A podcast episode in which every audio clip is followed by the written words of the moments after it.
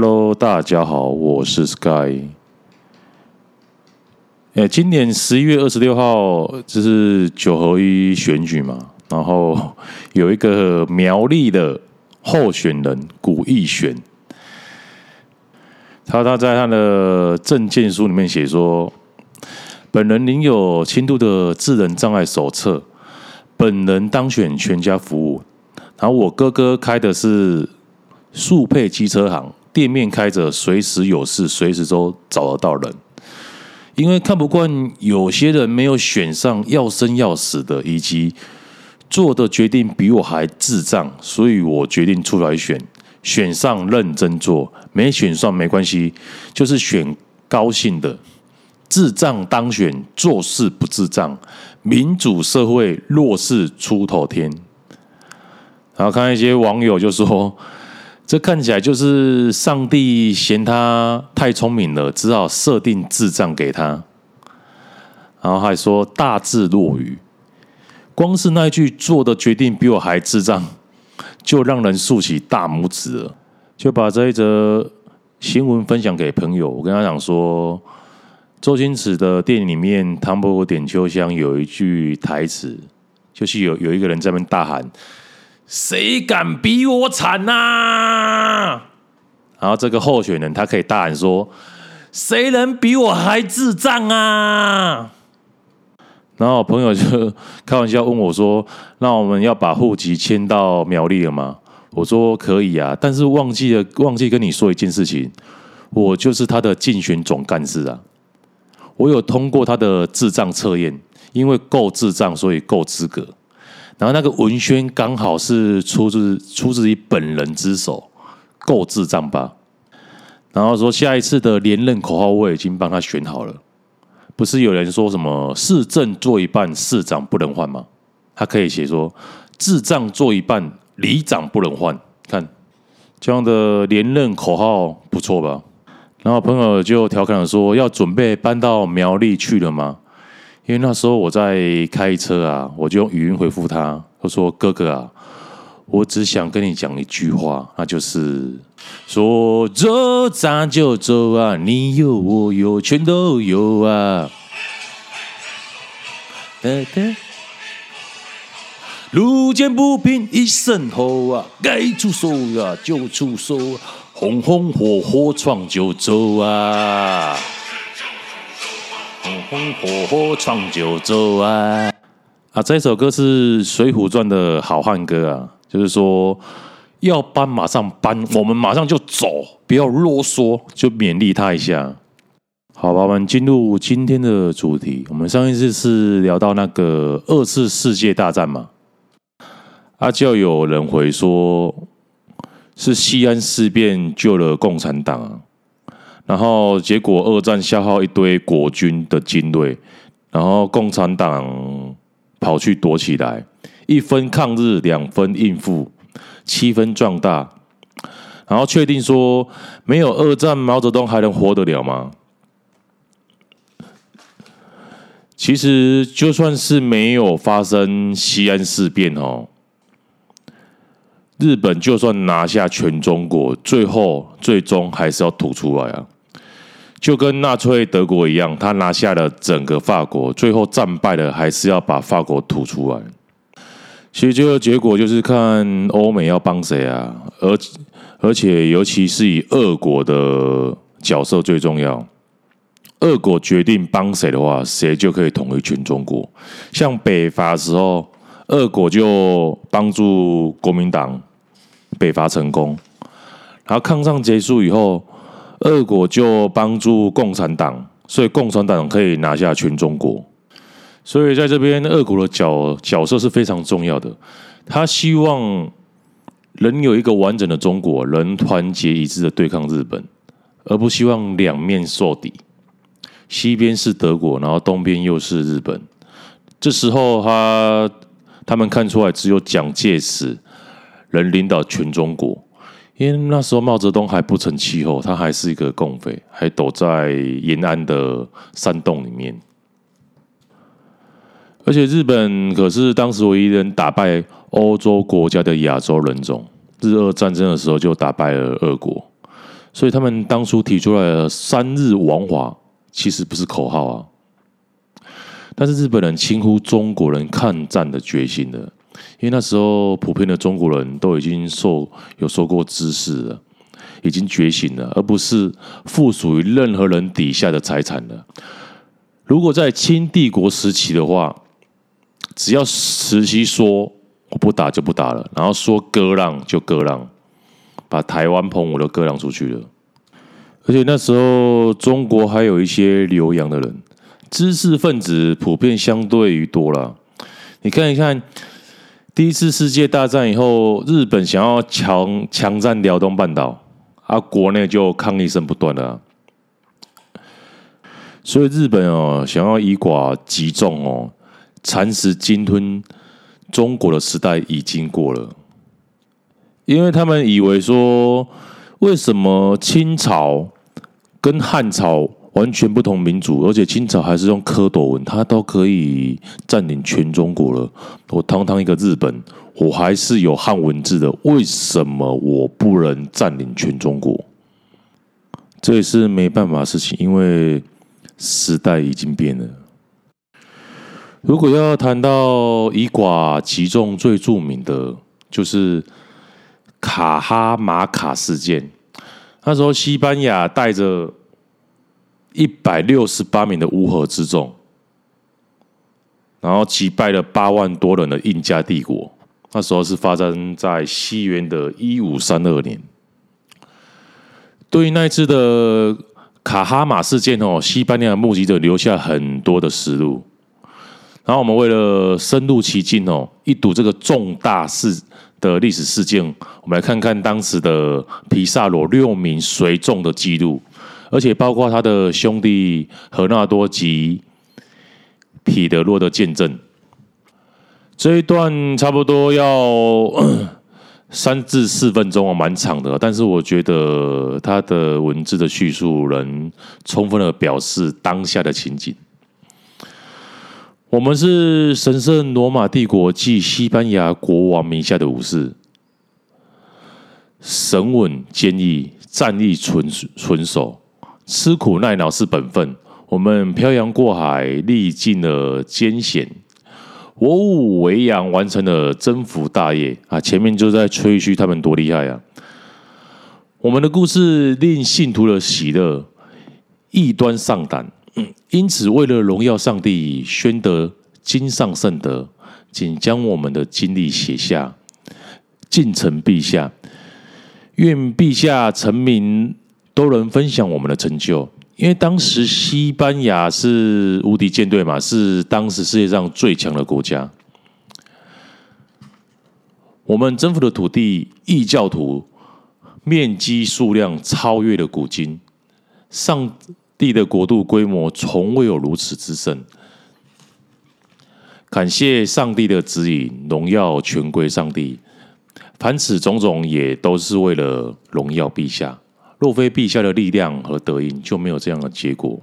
辉煌的战果、疆土的开拓、满载而归的金银珠宝，这些都是国王陛下的功业，我们也予以荣焉呢。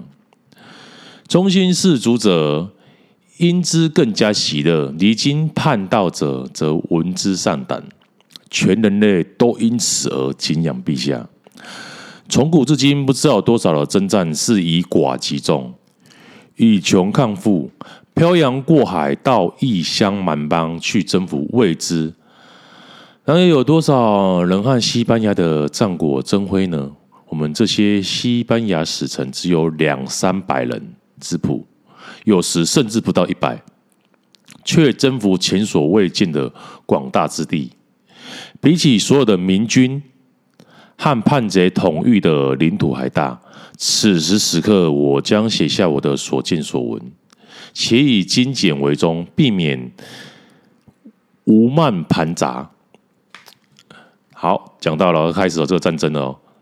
皮萨罗总督寻求卡哈马卡的印印第安人，希望借此得到情报。印第安人招供说，阿塔花普正在卡哈马马卡城等待总督的来到。阿塔花圃就是那时候印加帝国的第一第一首领啊，阿卡哈马哎，卡哈马卡城就是他们的首都啊。于是总督命令我们前进，一路卡哈马卡，远远望去，可见阿塔花圃的大军集结在山脚，军容极为壮观，营地看起来像是个美丽的城市，帐篷四处林立。密密麻麻，这种前所未见的景色，令我们心生畏惧和困惑。但如果面若惧色，转身离去，岂不是叫印第安人看穿我们的怯懦吗？连抓来当向导的印第安人都有可能恍然大悟，而牵取我们的性命。因此，我们不得不表现得趾高气扬，细心观察城镇和帐篷，再沿着河谷走下，进入卡哈马卡城。我们商量对策，人人心中满怀恐惧，因为敌众我寡，且深入内地，根本无从得到援军。关于第二天的行动，我们和总督讨论再讨论，几乎没有一个人能成眠。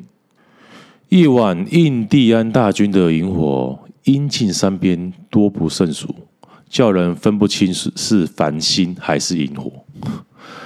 那天晚上，从皮萨罗的阵营中无分贵贱，步兵或骑兵，人人都全副武装，站岗守卫。英明的总督不断地为手下打气。他的兄弟何纳多预估印第安人士兵相当有四万人之多，其实这个是善意的谎言。他不想让我们丧气，所以没有说出有八万大军的事情。第二天早上，阿塔花普派使者来，总督总督就对他说：“请转告贵国国王，随时欢迎他的大驾光临。我将以礼相待，绝不会有伤害或侮辱的情事。会见一事越快越好。”然后，总督的手下在卡哈马卡埋伏，骑兵共分两路，一路由他的弟兄何纳多。皮萨罗领军，然后另一支队伍则交给迪索多。同样的步兵也分成两支啊，总督自行领导一队，然后另一队则由他的弟兄横皮萨罗负责。同时，他要那个彼得洛迪康蒂亚和两三名步兵带着号角跟一些枪炮。到广场上的一个小堡垒住所，他们的计划是如下：在所有印第安人跟阿塔花普步入广场的时候，总督就给康蒂亚那几个人使眼色，他们随即就开始射击，同时号角响起，在广场四周埋伏的骑兵于是冲上前来。中午的时候，阿塔花普一行人浩浩荡荡的前来之时。整座平原全都是印第安人，他们走走停停，好让后面的人跟上来。到了下午，又有多支队伍鱼贯进入，前面的队伍离我们的军营很近，还有更多的印第安军队陆续的赶到。在阿塔花圃之前有两千名清理路面的印第安人，后面则是战士，在其后则分为两队前进。最后面一支印第安。队伍身着不同颜色的衣服，呈棋盘花纹。他们一面的前进，一面的捡起地上的稻草，并清理路面。其后跟着三支队伍，衣服的颜色也不相同。又歌又舞的后面一群人则携带了武器，大型的金属盘和精灵打造的皇冠。那些大型的金银器皿在阳光之下极为耀眼。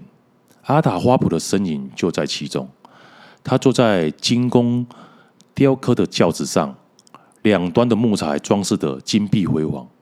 八十多个身穿的亮丽蓝色衣衣装的领主充当了轿夫，把阿塔花普扛在肩膀上。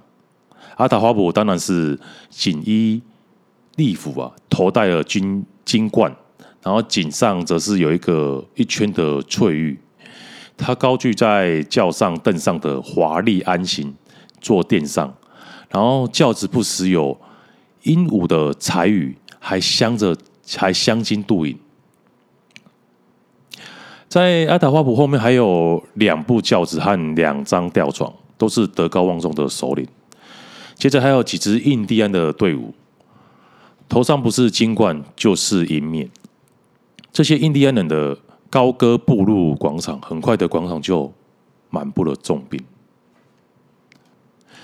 躲在天天井里的西班牙弟兄，这会儿可是胆战心惊的在准备了行动。许许多人甚至吓得尿了一裤子而不自知。阿达花普到了场中，连仍然高踞在轿子上，他的军队则继续的鱼贯入内。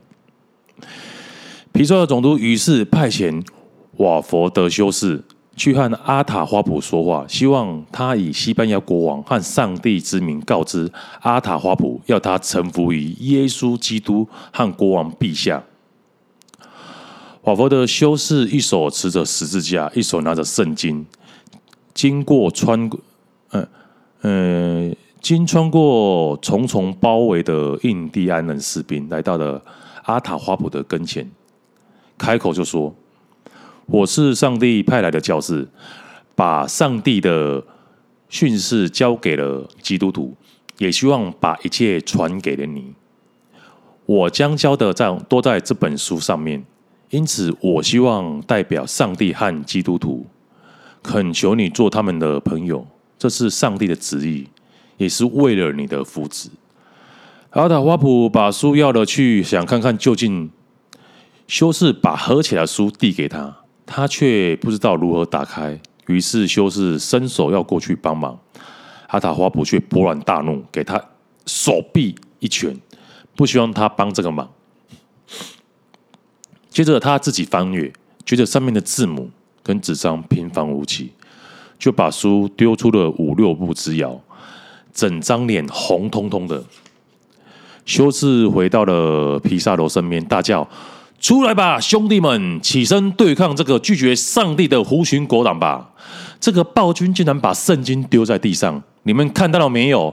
对这种狗辈还需要什么礼节吗？进攻吧！你们若前上把他拿下，我就赦免你们的罪。总督给康蒂亚一个暗号，他就开火了。同时号角响起，携枪带械的西班牙步军、步兵跟骑兵从各个藏身之处飞奔而来。冲到没有武装的印第安人之中，大叫杀！我们还在马匹上放了响器来惊吓印第安人，枪声砰砰，号角哒哒，加上马匹上的响器，把那些印第安人吓得魂不守舍，抱头鼠窜。英勇的西班牙人上前擒拿，之后将他们碎尸万段。印第安人见状，吓得争相的脱逃，比较慢的活活被人踩在脚底下。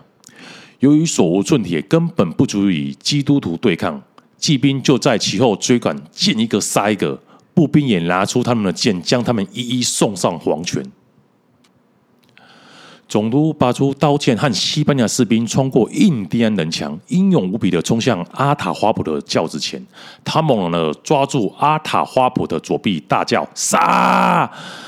但无法从那高高的宝座把他拉下来。那些抬轿的印第安人可说杀不胜杀，死了一批又一批，又来了一批。最后有七八个西班牙骑兵在轿子的一侧冲撞，使之倾倒。阿塔花普才束手就擒，成为总督的俘虏。那些抬轿和护卫的臣民，无一一个人离弃他，全部都在他的身边气绝倒地。广场上的印第安人惊慌失措，枪支和马匹都是他们没有见过的怪物。这会儿吓得如同见到凶神恶煞般，死命的推倒广场旁边的围墙，企图逃到外面的平原。这时，我们骑兵也从围墙的缺口飞跃出去，大叫说：“追捕那些穿着花花绿绿的，不要留活口，一律射杀。”剩下的印第安人则是阿塔花普的从一一至两公里外征召来准备作战的，但是大家。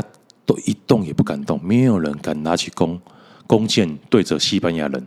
城外的印第安人见到有人从城里尖叫的飞奔而出，大部分也吓得拔腿就跑，真是触目惊心的一幕啊！在这方圆两二三十公里谷地，全都是忙着逃命的印第安人。到了夜幕低垂之时，骑兵仍在继续的追杀，最后我们听到集合的号角。要不是天色已黑，印第安人的四万大军恐怕就此全军覆没，无一幸免。不过已经死尸横遍野的死者有六七千人，更多的是断手残脚的。阿塔花普承认说，他的手下已经被我们杀了七千，包括另一个在教上的高官，也就是他的总臣。帮阿塔花普抬轿的都是权贵跟官员，全部都阵亡。其他坐轿和躺在吊床里的首领也都归，也都上了西天了。卡哈马卡的领土也都阵亡了，死者可说不计其数啊。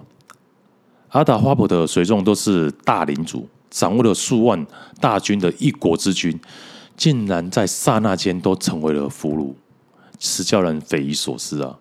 这实在不是我们一小撮人所能成就的功业，而是上帝的神迹啊！西班牙人，西班牙人强行把阿塔花普从轿上拖了下来，还扯了他的袍子。总督命令部下把衣服还给他。阿塔花普整装之后，总督命令他站在一旁啊，坐在一旁，使狂怒而激动的他稍微和缓下来。毕竟，从高高在上的一国之君突然成为阶下囚的命运，不是凡人所能接受的。总督对他说：“不要认为这是一种侮辱。我和我的手下这群基督徒虽然寥寥可数，但是我们征服过比你更强大的王国，也虏获过比你更伟大的君主。我们都是西班牙国王的臣民，他则是统御全世界的君主。”我们就是他们的命，我们就是在他的命令之下前来进攻的，且本着对上帝的信仰，因此这一切都是天意。你们该弃绝野蛮、邪恶的生活，接受上帝的洗礼，这也就是我们之所以以寡敌众的原因。若你们能体会过去种种的错误，就能明白今日我们之所以征服你们，全都是为了你们的福祉。上帝就是打算挫挫你们的锐气，让你们学会如何尊重基督徒。这就是史上最著名的以寡击众，不到两百人把八万大军打败的故事。那下次我们再说点更有趣的故事。This is Sky. See you next time.